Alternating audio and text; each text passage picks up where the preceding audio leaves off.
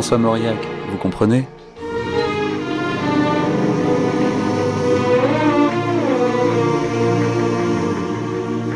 Une émission de Mathieu Garrigou-Lagrange et Jean-Claude Loiseau. Ah, là vous rire. C'est donc notre dernière matinée consacrée à l'écrivain François Mauriac, matinée, vous le verrez, dominée par la question de la modernité, de la technique, de la jeunesse et de la postérité qui est vivant aujourd'hui chez François Mauriac en France et dans le monde, la manière dont s'organise aussi la postérité d'un grand écrivain, les relais qu'il a dans le siècle, l'image qu'il conserve, eh bien, ce sera le sujet notamment du documentaire de 11h10 et avant une table ronde un peu particulière puisqu'il n'y aura qu'un seul invité en la personne de Philippe Solers, de quoi reprendre un certain nombre des thèmes abordés cette semaine, vus subjectivement par un écrivain qui lui doit beaucoup. Bonnes vacances donc à l'écoute de France Culture, que vous soyez en ville ou à la campagne, comme c'était le cas pour Mauriac qui partait l'été s'ennuyer ailleurs qu'à Paris. Si je m'écoutais, je ne bougerais pas. Je, je bougerais autant moins que tous les autres bougent. Je trouve merveilleux de ne pas remuer et je me trouve très bien ici. Mais on est tributaire de, de certaines habitudes quand on appartient à une famille, quand on n'est pas seul. Alors, dans quelques jours, bien sûr, je partirai dans un jardin des environs de Paris, mais où je ne serai certainement pas mieux que je ne suis ici, où je serai même probablement beaucoup moins bien. Je le fais parce que c'est comme ça, parce que nous sommes un, wagon accroché à un train et qu'il faut faire ce qui se fait dans les familles. Mais je, n'irai nulle part ailleurs que là, sauf à Malaga au mois de septembre. J'irai dans mes maisons, parce qu'il faut y aller. Mais dans ces maisons, je mènerai exactement la même vie que je mène ici, qui est de lire et d'écrire un peu, mais de lire surtout. Par une opération m'a rendu mes yeux de 20 ans, et maintenant je peux lire indéfiniment sans fatigue. Eh bien, je continuerai de lire. Comment la, la vie n'est plus que cela à mon âge. On lit, on écrit. Quand on est chrétien, on a sa vie religieuse je n'en parle pas, c'est le plus important. Mais il y a la vie de, relation, c'était extrêmement réduite. Euh, vous savez, l'amitié euh, qui a beaucoup compté pour moi, c'est une affaire de jeunesse. C'est quand on a 20 ans qu'on a des amis.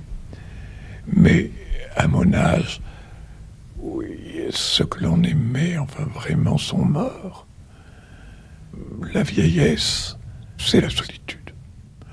Alors, euh, les vacances, ça n'a plus grand sens, vous comprenez?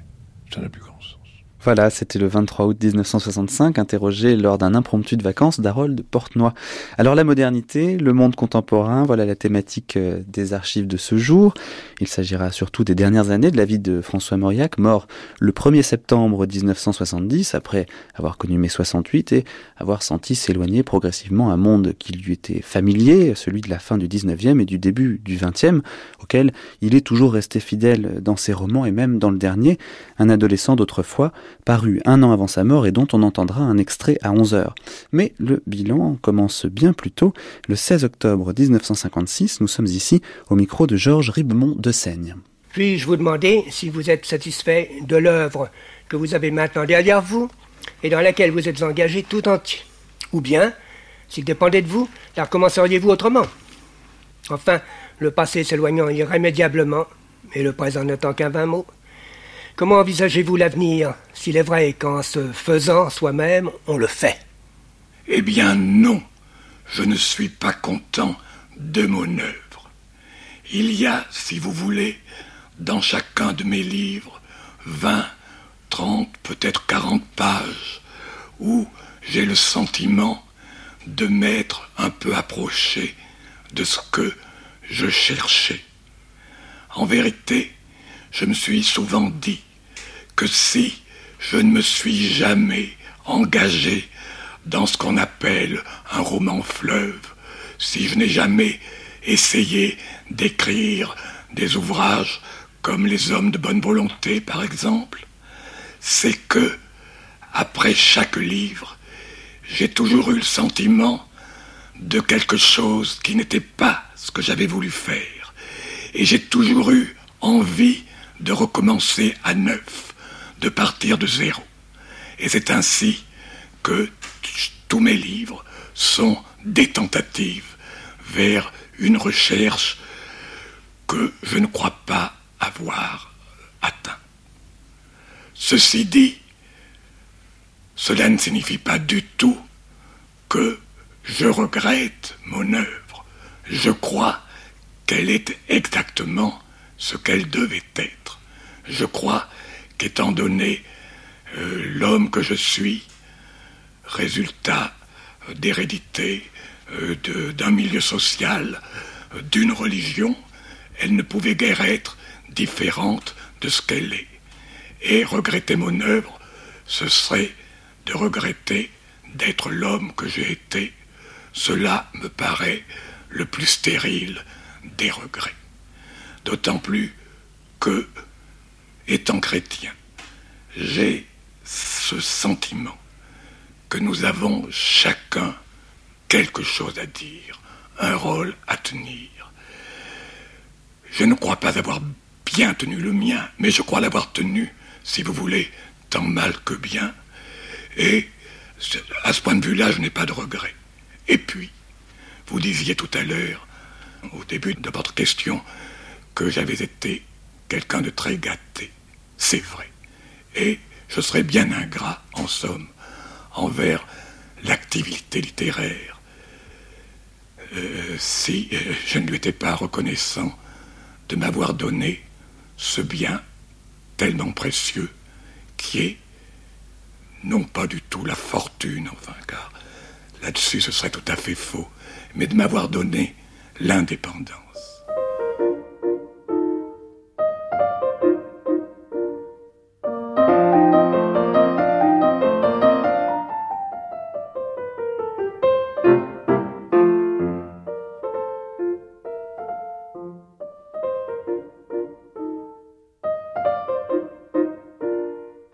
Qui me frappe, c'est l'invasion de la littérature par la philosophie aujourd'hui. Je veux dire que c'est vraiment l'époque de Jean-Paul Sartre, et quand je dis cela, ne croyez pas du tout qu'il y ait la moindre parole, le, que je donne le moindre, euh, le moindre son péjoratif à ma réflexion, car je sais tout, tout ce que l'on doit à, Sartre et tout ce qu'il a d'admirable. Mais je veux dire que notre génération, la génération littéraire actuelle, est dominée par la philosophie. Je veux dire que il n'y a plus de pommiers qui donnent des pommes, ni de pruniers qui donnent des prunes. Il y a des pommiers qui réfléchissent sur la manière de, donner son fruit. On est actuellement axé sur la technique, sur la recherche, comment les choses se font, comment le livre se fait. Les critiques littéraires eux-mêmes, comme Lanchot par exemple, sont essentiellement des philosophes. Tout le monde est extrêmement intelligent aujourd'hui. Moi, je me trouve extrêmement bête au milieu de mes cadets. Mais je trouve qu'ils sont trop intelligents c'est, si vous voulez, cet excès d'intelligence, si l'on peut dire, qu'il fait que il n'y a plus maintenant que de l'avant-garde. Tout le monde est à l'avant-garde parce que tout le monde sait ce qu'il faut admirer. Tout le monde sait qu'il ne faut pas être bête. Tout le monde sait qu'il ne faut pas ressembler aux vieux académiciens que je ne veux pas nommer. On ne se trompe pas, ni en musique, ni en peinture, ni en littérature. Mais le résultat, c'est que tous les imbéciles aussi sont à l'avant-garde, n'est-ce pas? Et qu'en réalité, euh, il n'y a plus de différence, euh, il n'y a plus ce choix, ces possibilités de choix exquis qu'il y avait quand nous étions jeunes.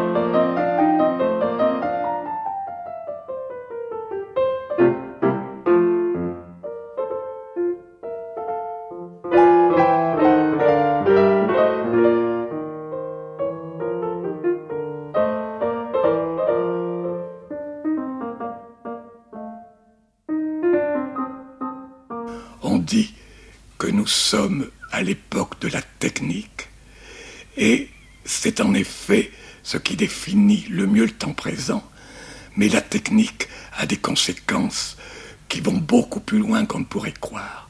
La technique donne à la génération actuelle une certaine forme très précise du bonheur.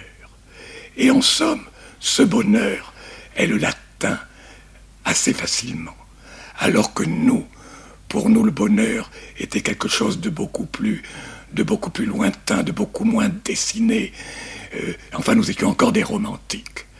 Et, et, parce que nous étions encore des romantiques, même quand, même quand nous étions des bourgeois, comme moi et comme vous probablement, nous étions tout de même au fond des révolutionnaires.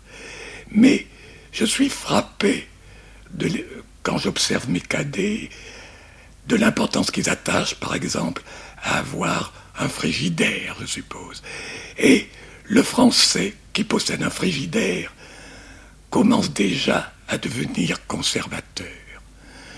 C'est extraordinaire à quel point le, ce, ce bonheur que la main atteint n'est plus un rêve, si vous voulez, à l'heure actuelle.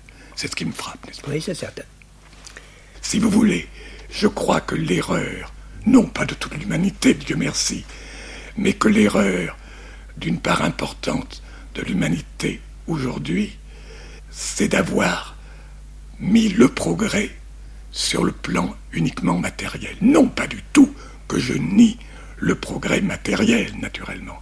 Je dis simplement que le progrès, le seul progrès, dans notre bonheur dépend vraiment, c'est le progrès spirituel, c'est l'avancement spirituel, le perfectionnement de l'individu est possible. Et je crois que dans la voie que vous indiquiez tout à l'heure, euh, l'humanité n'irait qu'à la catastrophe. J'espère qu'elle n'ira pas dans la mesure où, si vous voulez, l'élément spirituel de maintenu tout de même parce qu'il subsiste de, spiritualistes dans, le monde, et, ils sont tout de même encore. Je crois que la grâce, moi qui suis chrétien, je crois que la grâce, plus que jamais, continue à travailler le monde, et que c'est par là que le monde ne périra pas, mais c'est dans la mesure où, où l'humanité retrouvera la grande route spirituelle.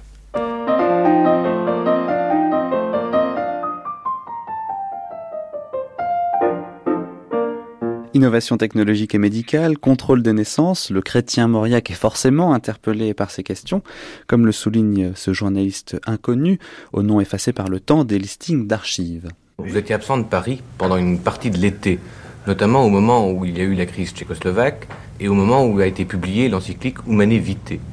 Vous avez parlé à votre retour de la crise tchécoslovaque, vous avez moins parlé de l'encyclique Humane Vitae ce n'est pas que vous vous soyez défilé devant un problème, ou bien est-ce que vous avez une sorte de pudeur à aborder ce problème-là?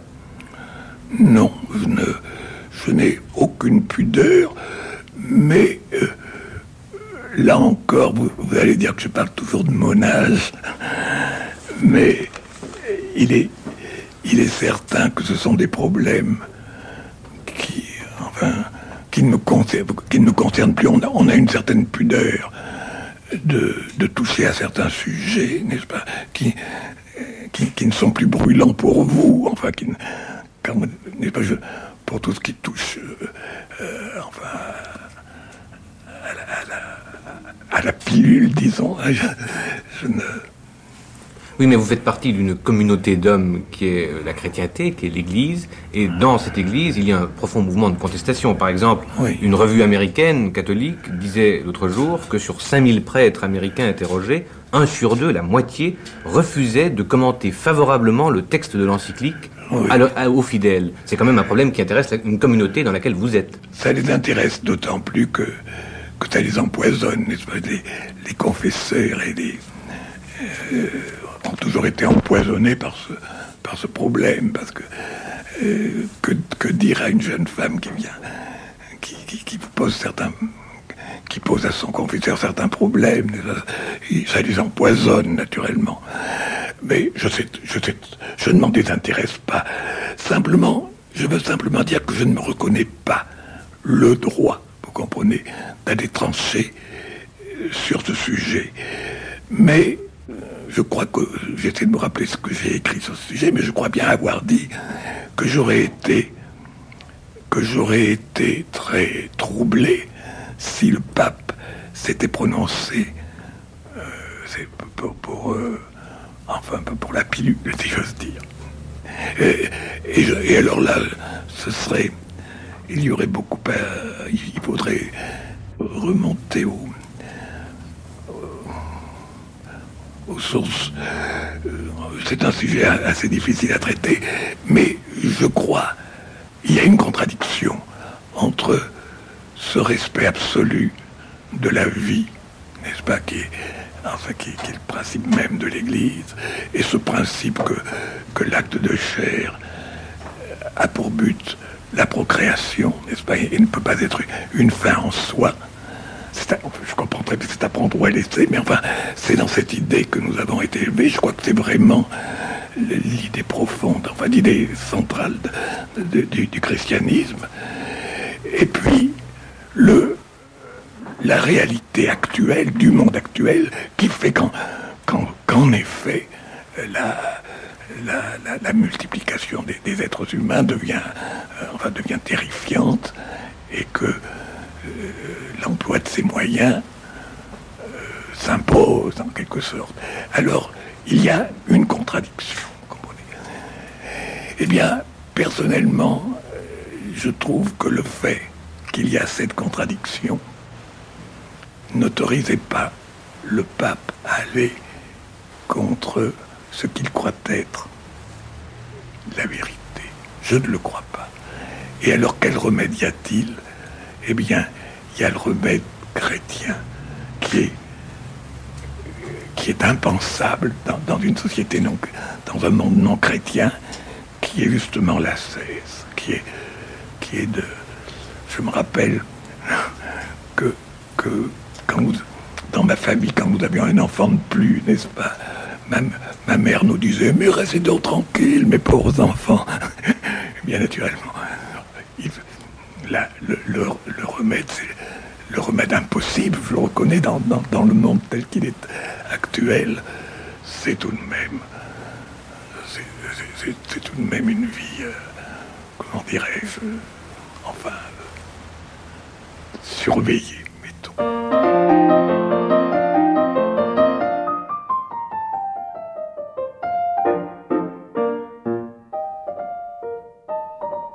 Et nous retrouverons un peu plus tard notre journaliste non formellement identifié car il a encore beaucoup de questions à poser à François Mauriac.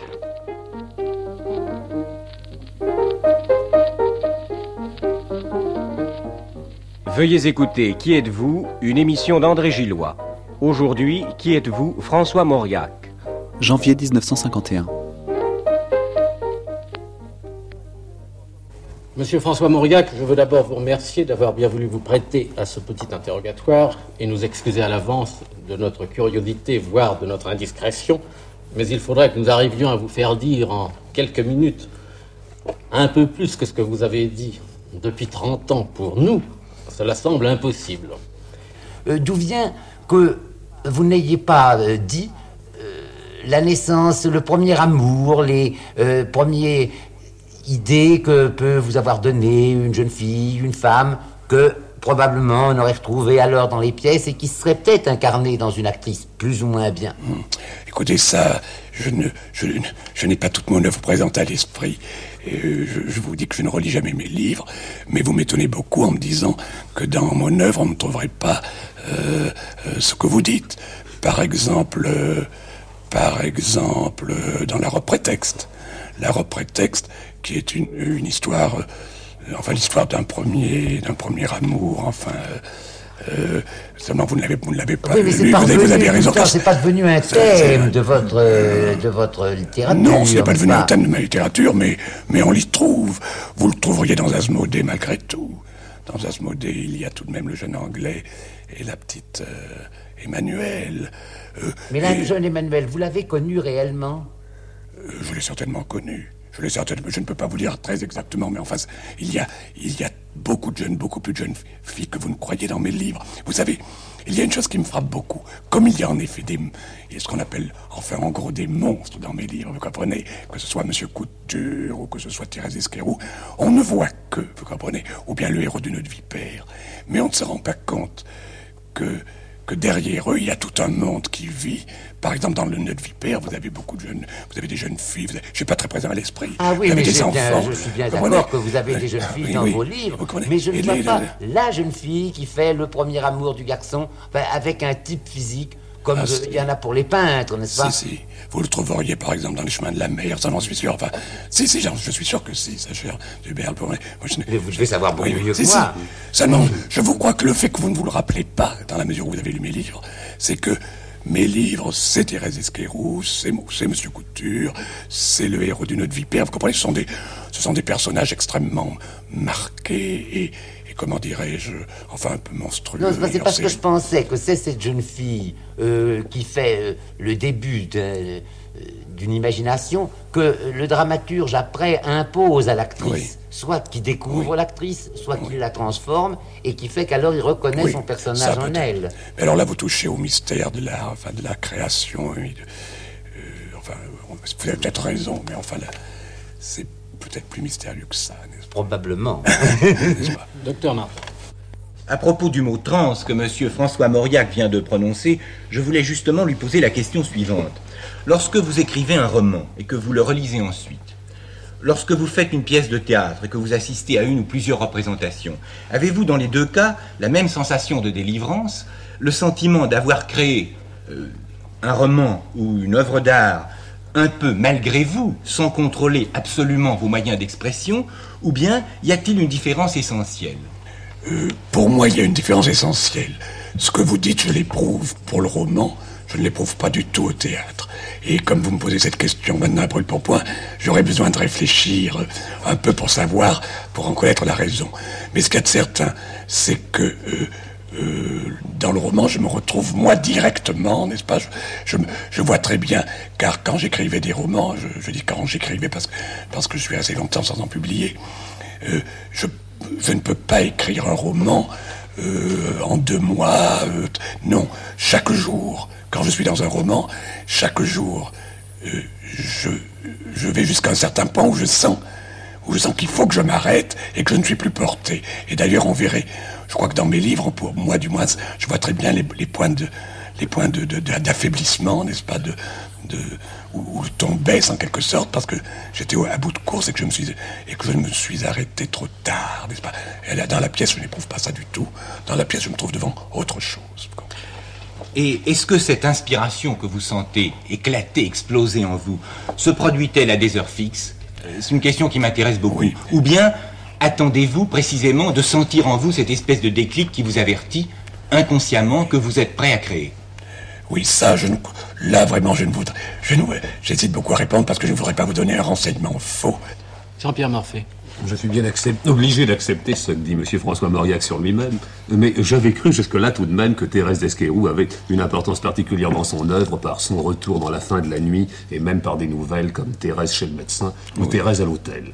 Alors, je voudrais vous demander si, puisque le personnage ne vous intéresse pas plus que d'autres personnages, est-ce que c'est tout de même le problème particulier de Thérèse qui vous intéresse, c'est-à-dire qu'elle est tout de même le seul de vos personnages qui aille jusqu'au crime ou jusqu'à la tentative de crime, ce qui revient au même, c'est en tout cas le seul assassinat ou la seule tentative d'assassinat de vos livres, c'est donc le personnage qui accomplit envers les autres l'acte maximum de tentative de liberté ou de libération, et ensuite cet acte le conduit aux limites de la folie. Est-ce que c'est justement ce problème et de liberté et de conséquences de la liberté qui vous intéresse en elle pour que vous y reveniez tout de même si souvent?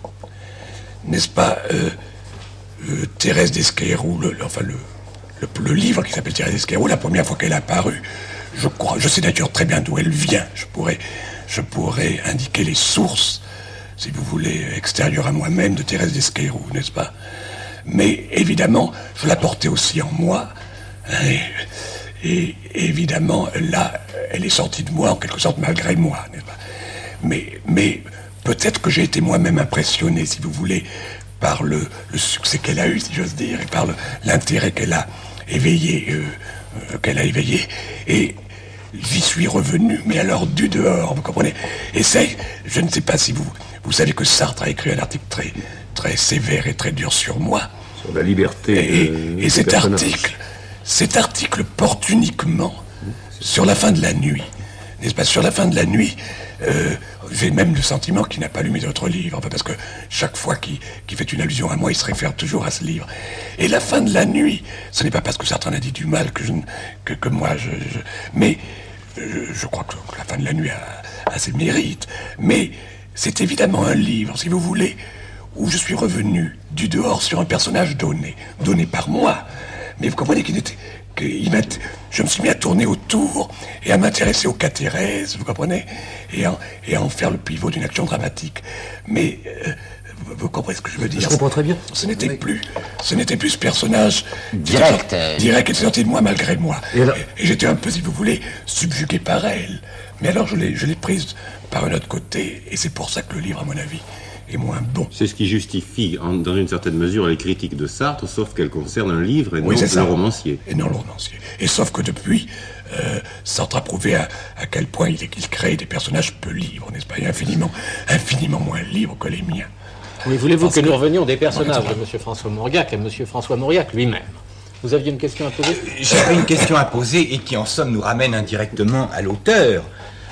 C'est que si l'on écrit en transe si l'on se livre à son inspiration d'une manière aussi totale que nous le décrit M. François Mauriac, on ne peut pas parler de liberté de ses personnages. Plus l'auteur est inspiré, plus il crée dans une sorte d'état second, et plus ses personnages, c'est lui-même. Dans la mesure où mes personnages sont moi-même, je ne vois pas en quoi ça, ça, ça leur enlève de la liberté. Ils sont moi-même, ils sont moi-même euh, agissants, euh, aimants, souffrants, tuants, si vous voulez, mais, mais euh, ils, sont aussi libres que, que je le suis moi-même, enfin ni plus ni moins. Et vous n'avez jamais eu le désir de publier ou de tenir simplement un journal où vous pourriez tout eh dire bien, si, je n'ai, jamais gardé le désir, mais comme je faisais des romans, en même temps, c'était la période où je faisais de très nombreux, enfin, où je faisais un roman presque tous les deux, tous les deux ans à peu près. Et alors, le journal que je tenais, finissait toujours par passer dans le roman. Cette utilisation de... mais oui, c'est vrai, le, ou, bien, ou bien le journal personnel dévore l'œuvre, ou bien l'œuvre dévore le journal. Je ne crois pas qu'il puisse y avoir... Je crois que c'est très juste. Je ne crois pas qu'il puisse y avoir les deux, n'est-ce pas? Si, si Dubos avait fait euh, un des romans, il n'aurait pas écrit son journal, naturellement.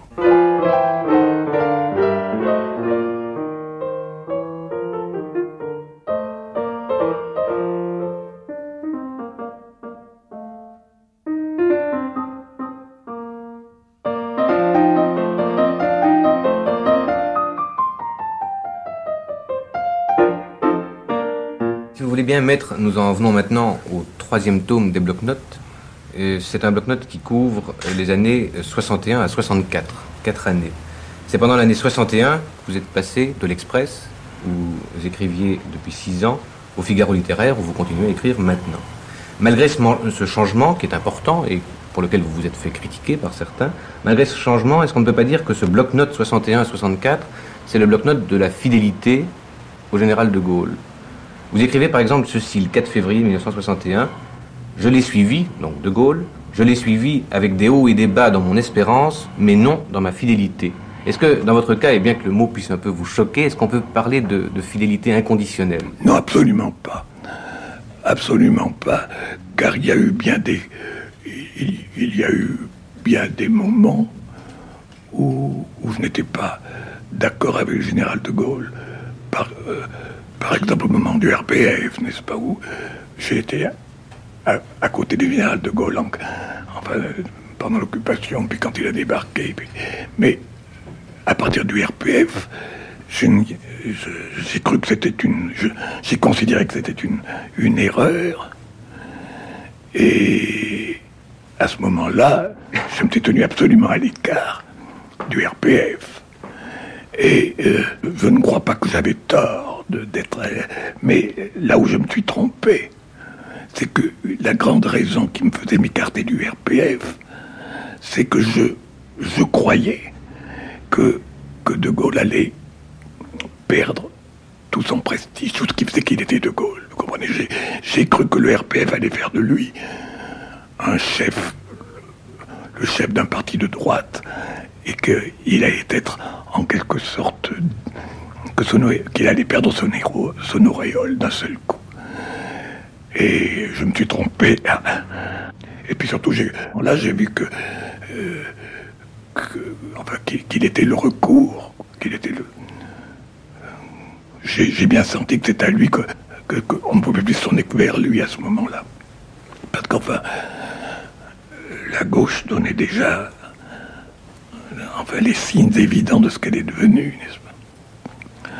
Dans les premiers jours de 1961, en relisant vos bloc-notes des années précédentes, qui allaient être publiés à ce moment-là, vous remarquez que le ton polémique et que les jugements que vous avez portés sur certains hommes ont parfois été trop durs, trop sévères. Oui. Est-ce que, par la suite, lorsque vous parliez d'hommes que vous désapprouviez, vous avez cherché à modérer vos jugements ou votre ton polémique? Vous euh, venez, venez rien corriger dans mon bloc-notes. Non, bien sûr. Oui, oui, oui. Est-ce que ça vous a servi de leçon, cette sévérité que vous constatez Oh, vous savez, c'est, ce sont des leçons on ne profite jamais. Je, je suis... Euh, ce n'est pas parce que je suis devenu moins polémiste. La vérité, c'est que, là encore, je vais vous parler de mon âge. Tout de même, euh, au moment où, l'on allait devenir plus mordant, se dit non, tout de même, à 83 ans, il faut pas, il faut, il faut tout de même se calmer un peu. Mais d'une façon générale, puisque vous êtes un écrivain chrétien, un écrivain catholique, et vous le proclamez, comment peut-on concilier cet aspect, l'écrivain catholique, avec l'agressivité du Oui, ben, on a tout à fait... On ne le concilie pas, justement. Vous savez, les, les chrétiens passent leur temps à s'entre-déchirer non, pas à s'entre-déchirer, mais à n'être pas chrétien. Le, christianisme est, une loi, une, loi terrible, n'est-ce pas? Il n'y a que les saints qui... Euh, vous pourriez me poser la question d'une autre façon et me demander pourquoi les écrivains catholiques étaient tous des écrivains méchants. Vous en êtes déjà expliqué. Vous avez, vous, avez vous, vous n'étiez pas méchant. Léon Blois, euh, Claudel, euh, Dieu sait que Claudel a la mâchoire, une, une, dure mâchoire, et, et et Bernanos, enfin, vous savez, c'est, ça pose un problème, en effet. Je crois que, je crois que, de grâce crée une, une espèce de, de disponibilité, de force, enfin, de... Ah, ça vous fait rire. Vous avez un jour croisé le fer par écrit, bien sûr, avec un père dominicain, le père Dupoyer. Oh, il était très méchant avec celui-là. Et le père Dupoyer était méchant, avec vous. Euh, il a un jour regretté de voir apparaître un Mauriac repentant à la place, je le cite, du Mauriac non pas haineux mais haïssant. Est-ce que vous avez été un jour un Mauriac haïssant? Est-ce que vous, avez, vous êtes devenu un Mauriac repentant? Non, alors c'est absolument pas vrai. C'est absolument pas vrai. Je ne... surtout ce bon, ce, bon, père du foyer que je ne connais pas personnellement, mais pour qui je n'avais que, des, sentiments, enfin pour qui je n'avais aucun mauvais sentiment, il s'est trouvé qu'il avait écrit il avait écrit une page sur André Breton, je me rappelle, qui, qui m'avait agacé qui m'avait émoustillé, si vous voulez. Alors, alors, alors qui m'a qui, qui, qui m'a inspiré une, une, réponse, disons le mot qui était réussi, vous comprenez? Et, alors après, quand ce pauvre père, je, je me suis aperçu que j'avais été, sans le vouloir, que, que j'avais mis dans... Enfin, que, que, j'avais terriblement atteint la cible, n'est-ce pas? Et alors là, ce qui, ce qui peut me reprocher, c'est qu'il il m'a demandé, charitablement, il m'a demandé de, de, d'enlever cette page de, du volume du bloc-notes. Et moi, à ma foi, j'ai trouvé que c'était une trop jolie page. Vous n'avez pas, été très chrétien. Je n'ai pas, voulu la sacrifier. Alors là, vous comprenez, de, de temps en temps, un chrétien m'a fait des choses pas chrétiennes. Bilan d'année 68 avec Pierre Lost. Cher François Mauriac, voici venu votre tour pour nous confier vos réflexions et vos souhaits. Que retenez-vous de l'expérience 1968 Eh bien, il m'a apporté des catastrophes comme au reste du monde. J'en garde un très mauvais souvenir, euh, parce que, vous savez, je, me faisais de grandes illusions euh, sur la politique. C'est-à-dire que je, j'avais fini par croire, si vous voulez, que la politique pouvait fonder quelque chose de durable. Et les événements de mai m'ont surpris comme tout le monde. Mais en plus, ils m'ont beaucoup attristé. Je, ne suis pas du tout de ceux euh, qui, qui trouvent des raisons de se réjouir. 68 a été pour moi une année néfaste. Elle a été alors sur un plan plus personnel une année bénéfique. Car ça va peut-être vous étonner, euh, au moment de ces événements que j'évoque, euh, j'étais dans un état, comment dirais-je, d'exaspération telle que ne sachant trop à quel j'ai repris un roman que j'avais commencé, parce qu'il y a 15 ans que je n'écris plus de romans, mais il m'est arrivé souvent de commencer une histoire que je laissais dans, un tiroir. Et il y en avait une qui me tenait un peu plus à cœur, et à ce moment-là, durant ces 15 jours, je me suis remis au travail pour m'évader en quelque sorte. Ce qui fait que la machine, c'est que le moteur s'est remis à tourner. Et que je me suis aperçu avec assez d'étonnement que tout de même j'écrivais un roman à 82 ans exactement avec la même facilité qu'il y a 15 ou 20 ans.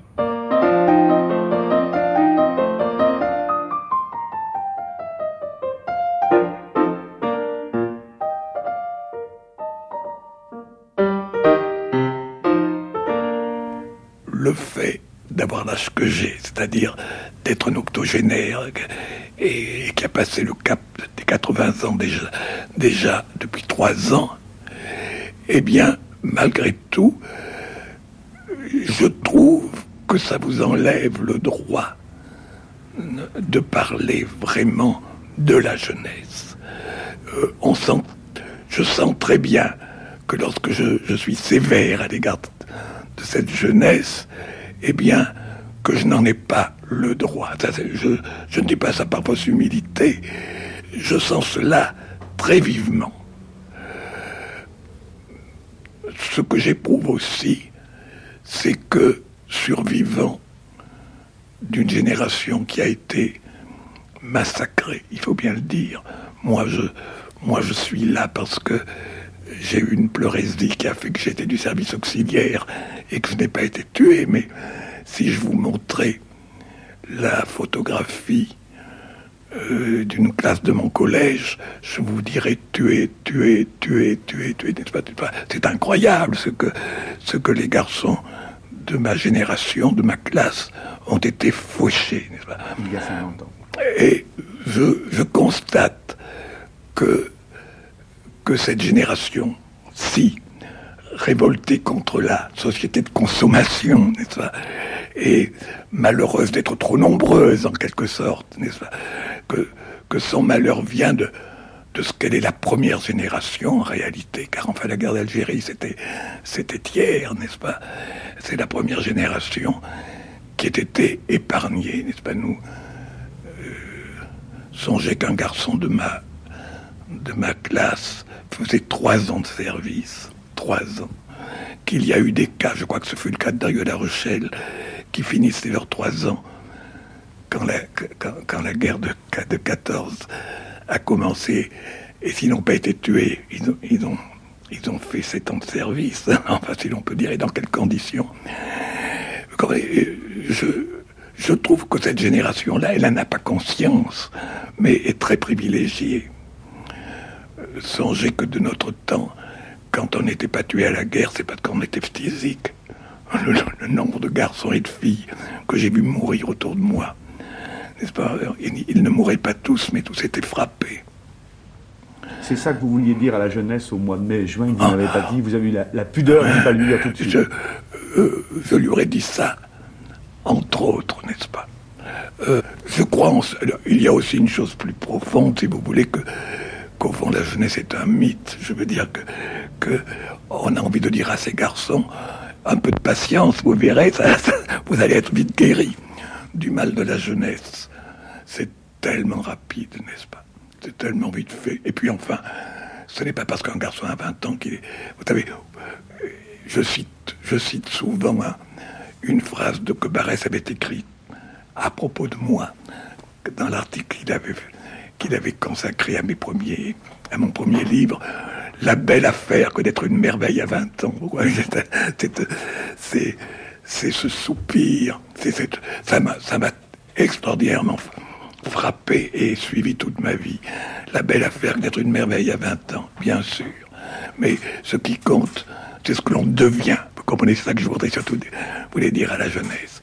Ce, n'est, pas le fait d'être jeune qui est important, c'est, de bien utiliser votre jeunesse pour devenir, pour vous, prêter, pour vous prêter au perfectionnement de la vie, enfin.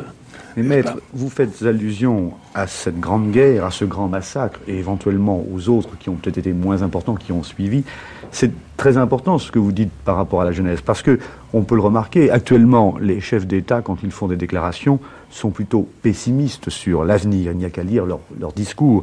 Et en même temps, il n'y a jamais eu autant, dans le monde entier, autant d'enfants, donc de jeunesse en puissance la natalité croît à une rapidité effrayante. Mais quel avenir propose-t-on à cette jeunesse Ou plutôt impose-t-on à cette jeunesse? Et c'est peut-être pour ça qu'elle se montre inquiète. Mais justement, mais alors, sur ce plan-là, j'entre dans son inquiétude, je la comprends, n'est-ce pas? L'angoisse de la jeunesse, qui est dans la, cause et, très exactement ce que vous dites, eh bien, je la comprends. Mais on dirait, on dirait que le drame de la jeunesse, c'est ou bien d'être mobilisé, tué au service de... ou bien alors de, ou bien alors de se multiplier et d'avoir le sentiment enfin qu'elle ne, trouvera pas sa place, n'est-ce pas? C'est une terrible foire d'empoigne que, la civilisation actuelle. À un moment donné, vous avez dit ces sinistres enfants euh, ont joué avec les allumettes, etc. Et si parmi ces sinistres enfants, entre guillemets, se trouvaient vos propres petits, petits enfants, sur les barricades, brandissant le drapeau rouge, le drapeau noir, maniant le pavé. Mais ils y étaient. Ils y étaient. Et qu'avez-vous dit? Oh, je, ne. Je n'aurais rien dit du tout. Je, je, les regardais. vous savez, les, les, grands-pères n'ont pas. n'ont enfin, n'ont aucune autorité en réalité. Ils sont très aimés. Ils ont un rôle. Ils ont un rôle. Et puis surtout, j'étais très déconcerté, vous savez, comme beaucoup de. J'étais comme tout le monde, j'ai été très surpris. Quand j'ai compris que, que, que c'était important, alors j'ai. Vous savez quelles sont, mes, quelles sont mes idées politiques Vous savez, j'ai éprouvé des choses très, très différentes et très contradictoires. D'abord, je me suis aperçu que j'étais de ma naïveté. J'avais cru que, comme ça coïncidait avec euh, la conférence pour le Vietnam, enfin, des Américains, et, que, comme, il y avait cette, conférence à Paris, je croyais naïvement que cela allait, hein, que, que cela allait influencer les étudiants, alors que dès que j'ai ouvert la bouffe sur ce sujet, ils, m'ont marionné. Enfin, vous comprenez je, me suis rendu compte que ce qui compte tellement pour un homme de mon âge, de ma génération, c'est-à-dire la politique française, le, prestige français, la politique de la politique de De Gaulle, et très naïvement, je le dis très naïvement, je croyais que cela comptait, alors que je me suis rendu compte à ce moment-là que pour beaucoup de ces garçons, ceux, à, qui je, pouvais parler, ah ben, l'idée que je puisse attacher de l'importance, qu'on puisse attacher de l'importance à ça, ne, leur traversait pas l'esprit, n'est-ce pas? Et c'est là que j'ai compris, que, j'ai senti cette distance, vous comprenez, qu'il y a, si vous voulez, entre cette certaine idée de la France qu'incarne De Gaulle, enfin, et qui au fond est celle que, que nous avions, nous, nous les, hommes de sa génération, n'est-ce pas? Eh bien, on a l'impression qu'ils ne l'ont plus. comprenez? Ça m'a.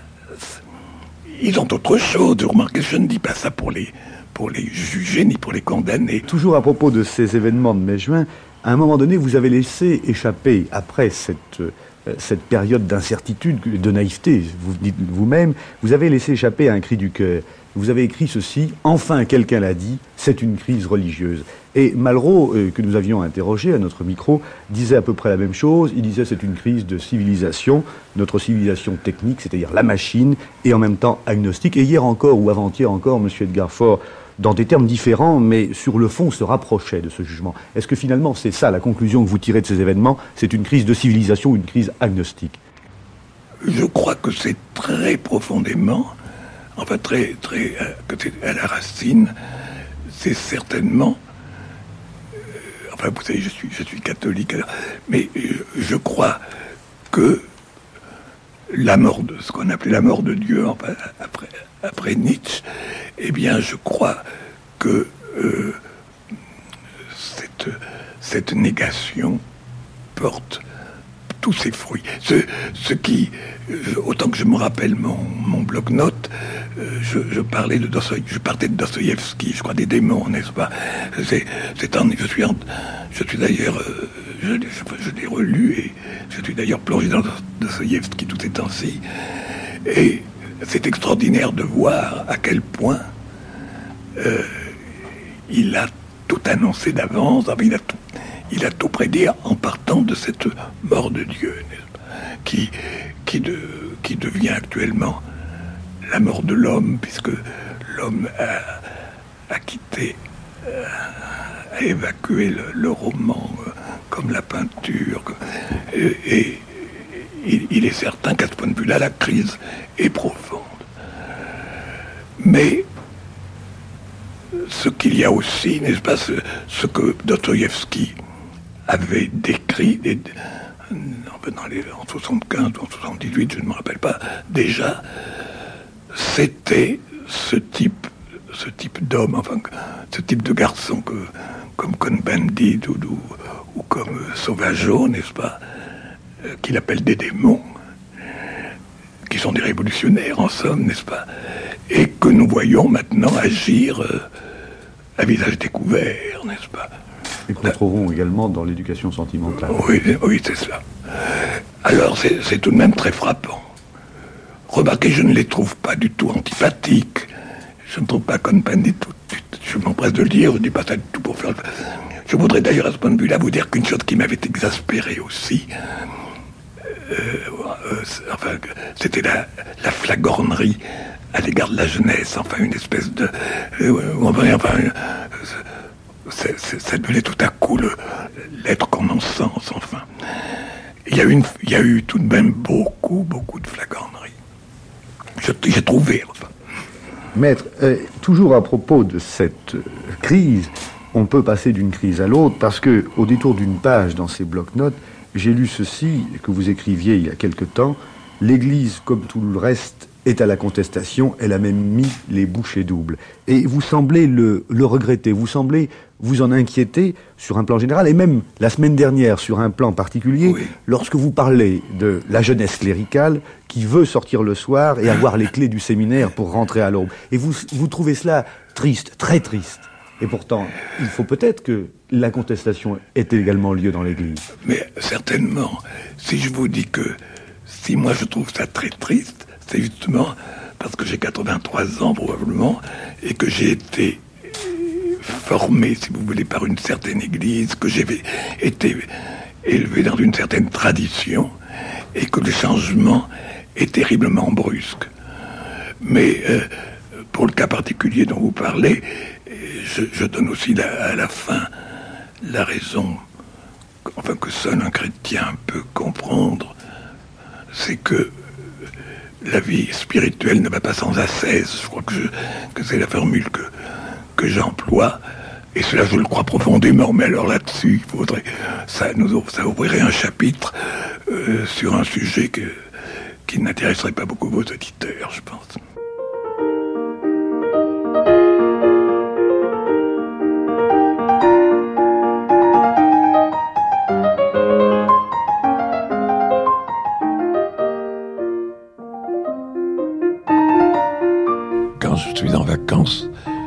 Continue de faire ce que je fais le reste de l'année. Parce que vous savez, la vieillesse, ce sont des vacances perpétuelles. De même que mourir, ce sera entrer dans des vacances éternelles, dans des loisirs qui ne finiront pas. Eh bien, la vieillesse, euh, c'est cela. Remarquez, j'ai l'air de travailler, et en effet, je, je travaille encore par habitude, mais en réalité, je suis vacant. La vieillesse, c'est d'être dans une salle d'attente, c'est d'être assis dans une salle d'attente avec son bagage sur les genoux et puis d'attendre que le train arrive. Alors, euh, il n'y a pas de vacances en réalité.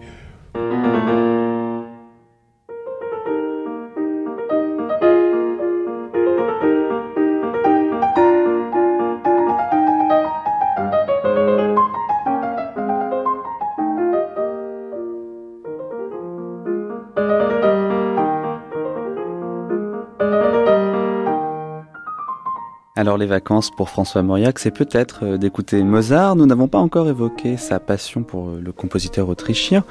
Injustice réparée puisqu'il nous suivra jusqu'à 12h30. Et c'est donc euh, sur cette évocation de la vieillesse que s'achèvent les 5 heures d'archives dans la voix de François Mauriac. Mais la matinée se poursuit, sans lui mais autour de lui, avec, dans deux minutes, la chronique de sa petite fille Anne Wiazemski.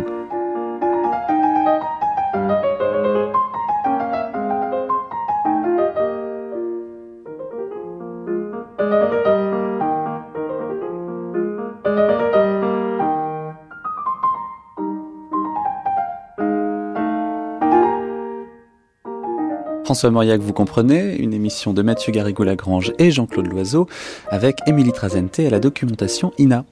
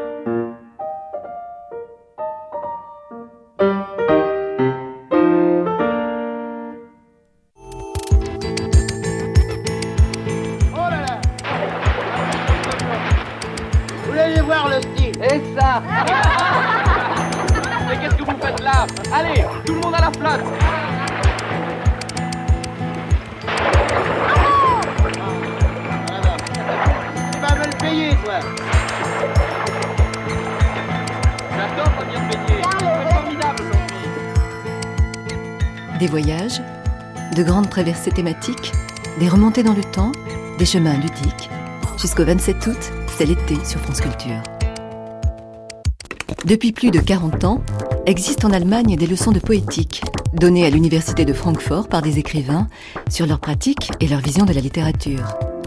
C'est dans cet esprit qu'ont été proposées en juin dernier à la Bibliothèque nationale de France 10 leçons sur la littérature, à retrouver cet été, 10 leçons où des écrivains s'expriment sur leur travail et leurs pratiques, abordent également en toute liberté d'autres textes et d'autres auteurs. Jusqu'au 27 août, 10 leçons sur la littérature, chaque samedi et dimanche à 19h. Ils sont astrophysiciens, spécialistes de paléomagnétisme, mathématiciens, neurologues, chercheurs en immunologie, en nanosciences ou chimie supramoléculaire, cet été sur France Culture, faites leur connaissance. Une dizaine de scientifiques présentent chacun leur discipline, ses dernières avancées, ses défis pour demain. L'été des sciences, 10 portraits de grands scientifiques avec l'Académie des sciences, chaque samedi et dimanche à 18h10.